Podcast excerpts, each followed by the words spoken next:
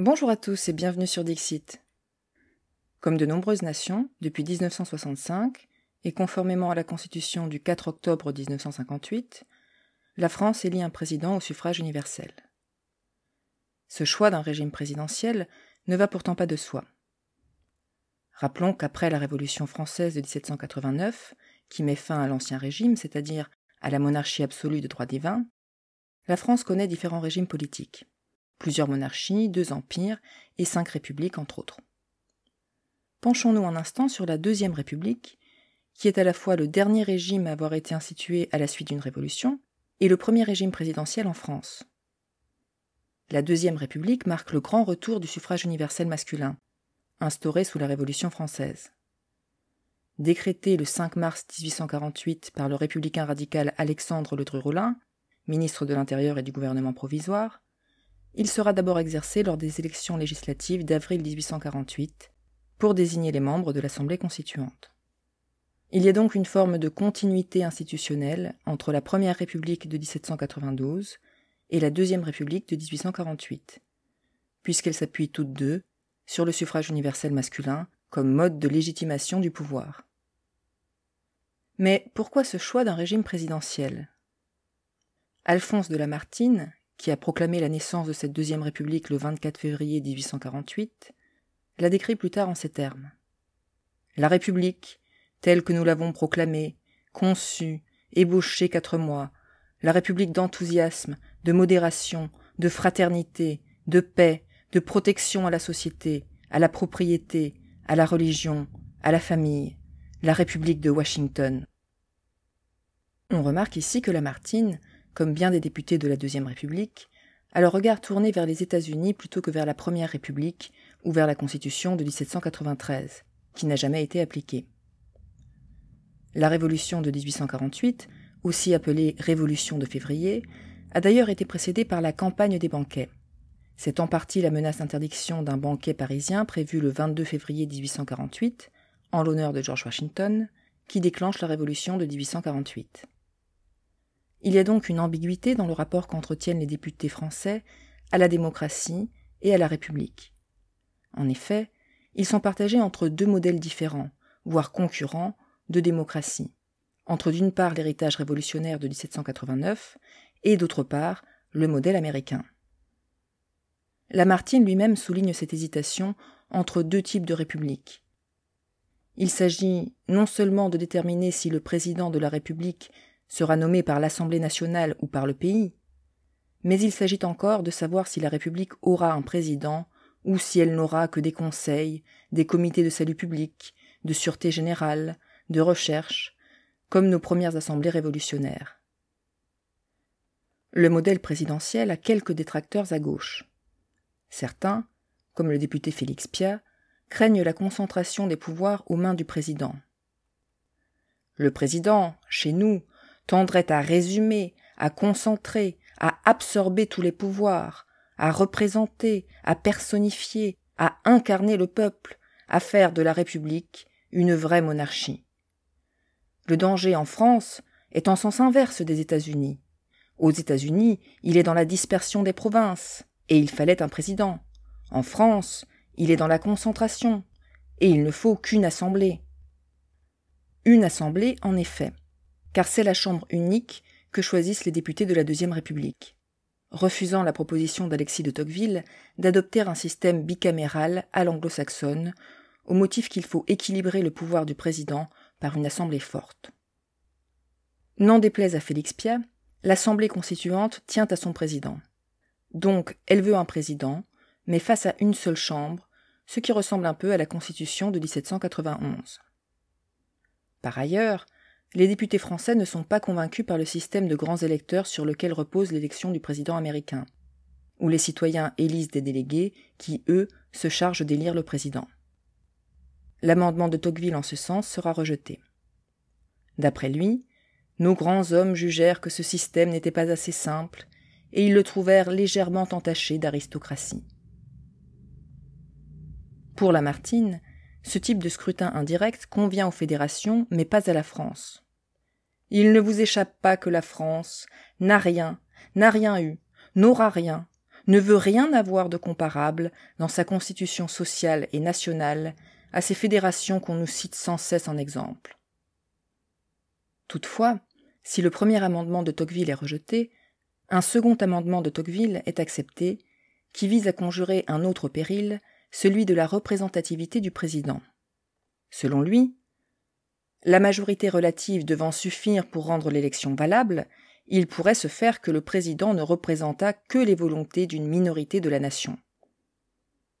C'est pourquoi c'est à la majorité absolue que doit être élu le président de la Deuxième République, sans quoi c'est à l'Assemblée nationale de le nommer.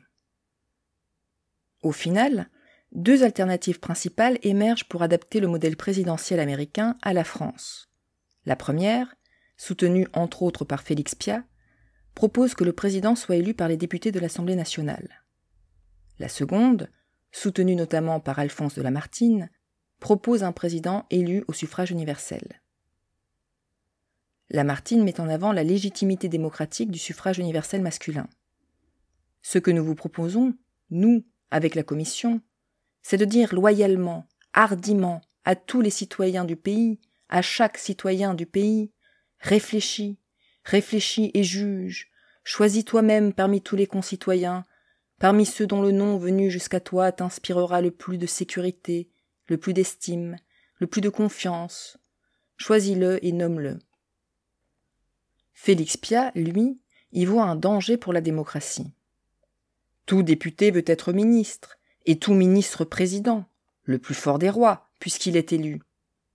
C'est précisément cette légitimité populaire, vantée par Lamartine, qui rend le président dangereux aux yeux de Piat. En effet, un roi, un roi constitutionnel, était un pouvoir subi, accepté si vous voulez, mais ni conféré ni consenti par tous, par conséquent plus ou moins reconnu, plus ou moins discuté, plus ou moins faible.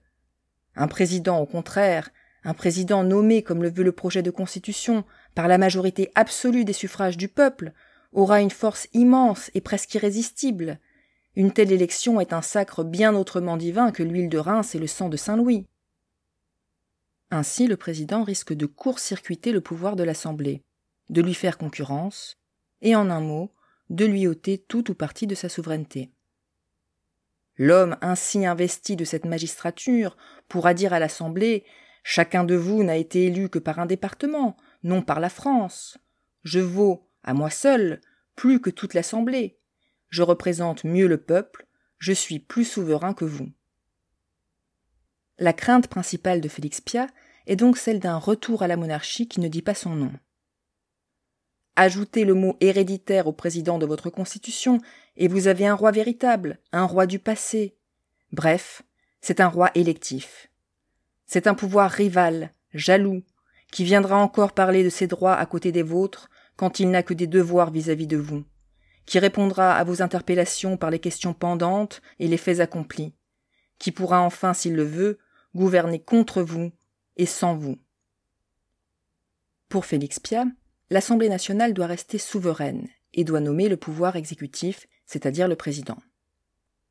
En résumé, je veux donc une assemblée nommant son pouvoir exécutif, un simple président du Conseil qui n'ait pas ses attributions, ses prérogatives, cette force indépendante, cette initiative, ses traitements, ses états-majors, cours et couronnes, toutes les conséquences de la royauté.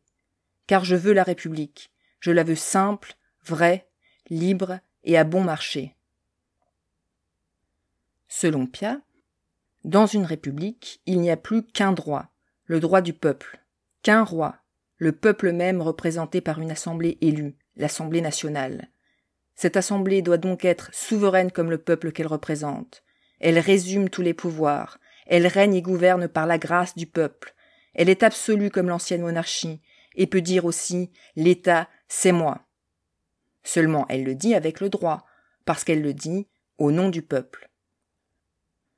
Au contraire, Lamartine rejette catégoriquement cette idée que le pouvoir législatif doit l'emporter sur le pouvoir exécutif. Là où Félix Piat craint la concentration des pouvoirs aux mains du président, c'est la concentration des pouvoirs aux mains de l'Assemblée que craint Lamartine.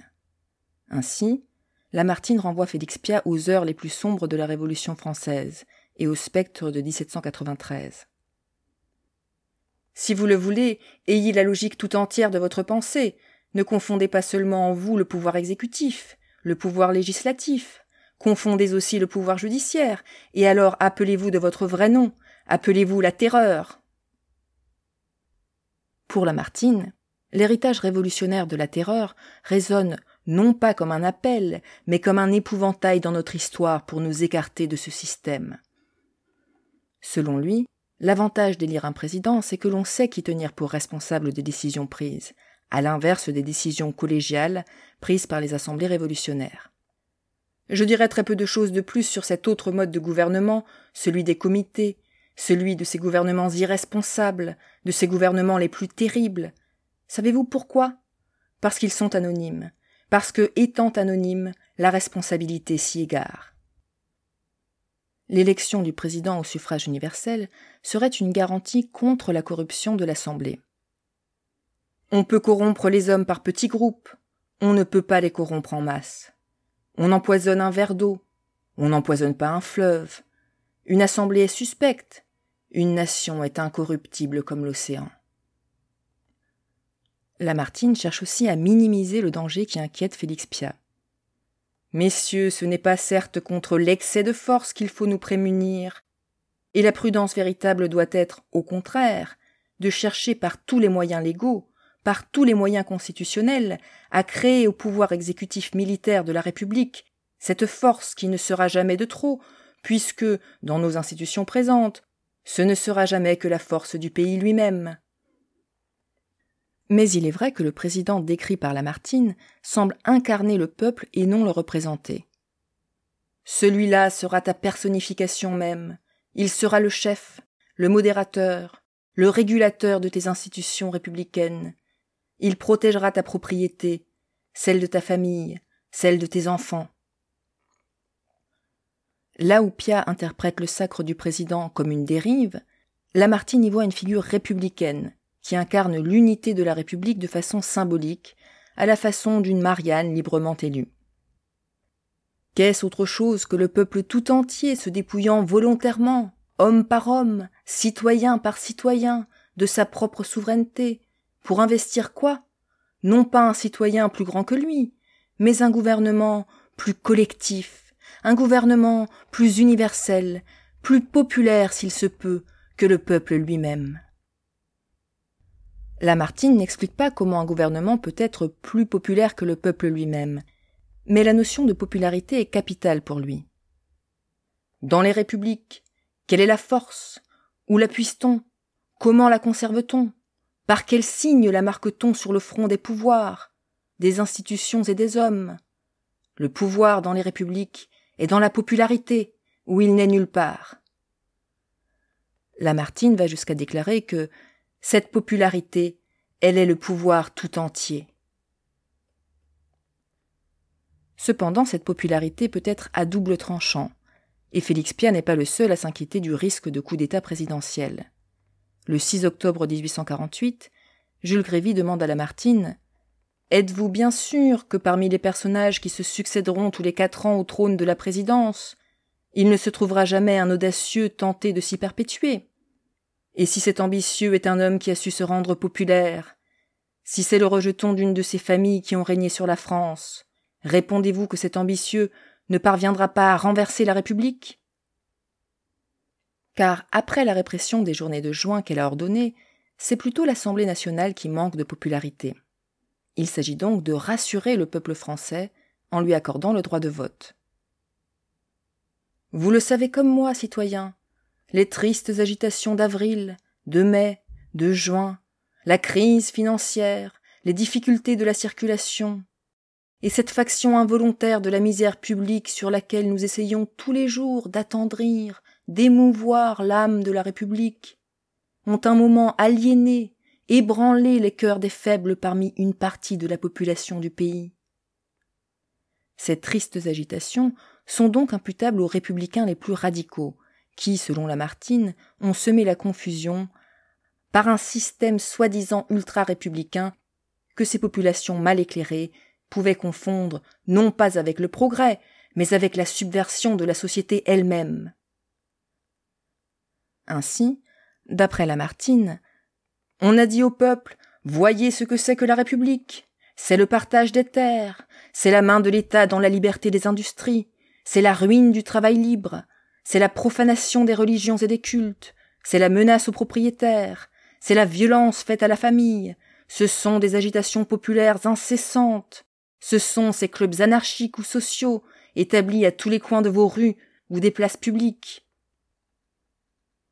Le désamour pour la République serait lié à un malentendu. On l'a fait méconnaître en la calomniant dans le pays. Pour Lamartine, ce ne sont pas les classes populaires victimes de la répression de juin qu'il s'agit de rassurer, mais plutôt les classes moyennes et supérieures les plus conservatrices. Il faut surtout rassurer la classe des propriétaires, qui risque de se désolidariser d'une république trop sociale.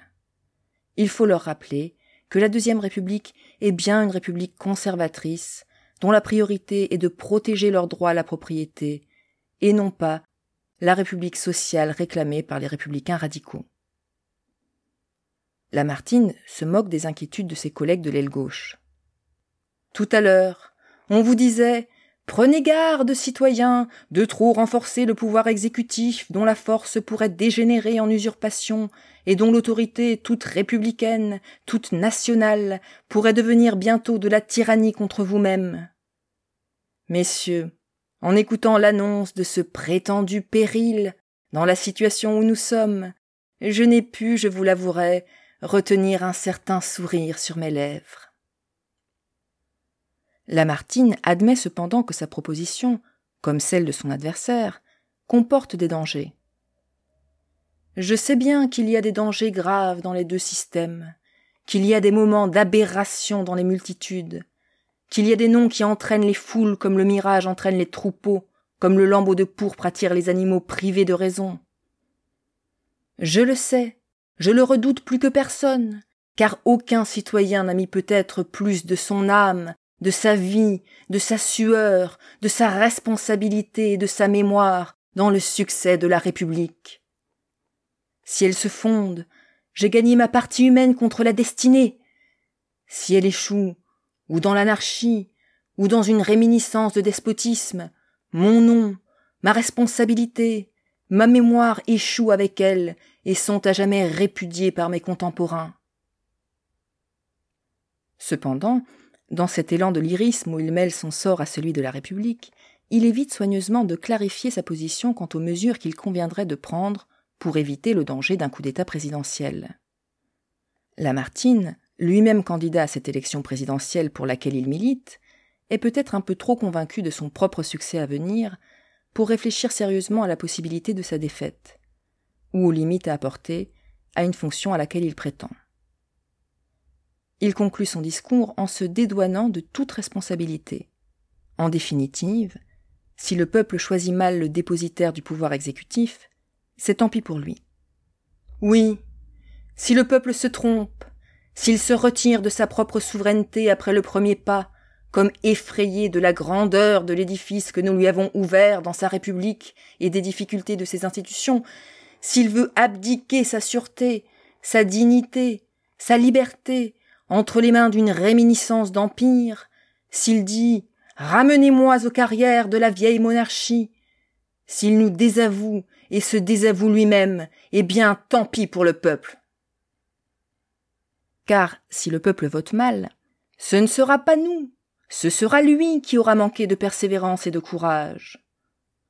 Ainsi, le député Lamartine dédouane par avance les députés de leurs erreurs et de leur incapacité à rédiger une constitution pérenne. Et que cette protestation contre l'erreur ou la faiblesse de ce peuple soit son accusation devant lui-même, et soit notre absolution à nous devant la postérité. L'important pour Lamartine n'est pas tant d'assurer à la République une solide assise institutionnelle, susceptible d'empêcher la possibilité d'un coup d'État présidentiel.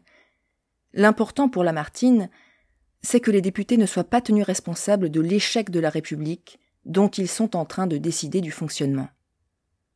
La perte de la République ne nous sera pas imputée, se rassure Lamartine. Finalement, le modèle qui s'impose est celui d'un exécutif fort, concentré dans les mains d'un seul homme. Ainsi, la nature présidentielle du régime est l'un des points de consensus entre les députés, excepté quelques contestataires à gauche comme Félix Piat ou Jules Grévy. Peut-être parce que, comme l'écrit Tocqueville, nous avions conservé l'esprit de la monarchie en en perdant le goût. D'après lui, on était unanime pour confier le pouvoir exécutif à un seul homme. Le discours d'Alphonse de Lamartine remporte l'adhésion des parlementaires de l'Assemblée nationale constituante. C'est ainsi que le 6 décembre 1848 se tient la toute première élection présidentielle organisée en France.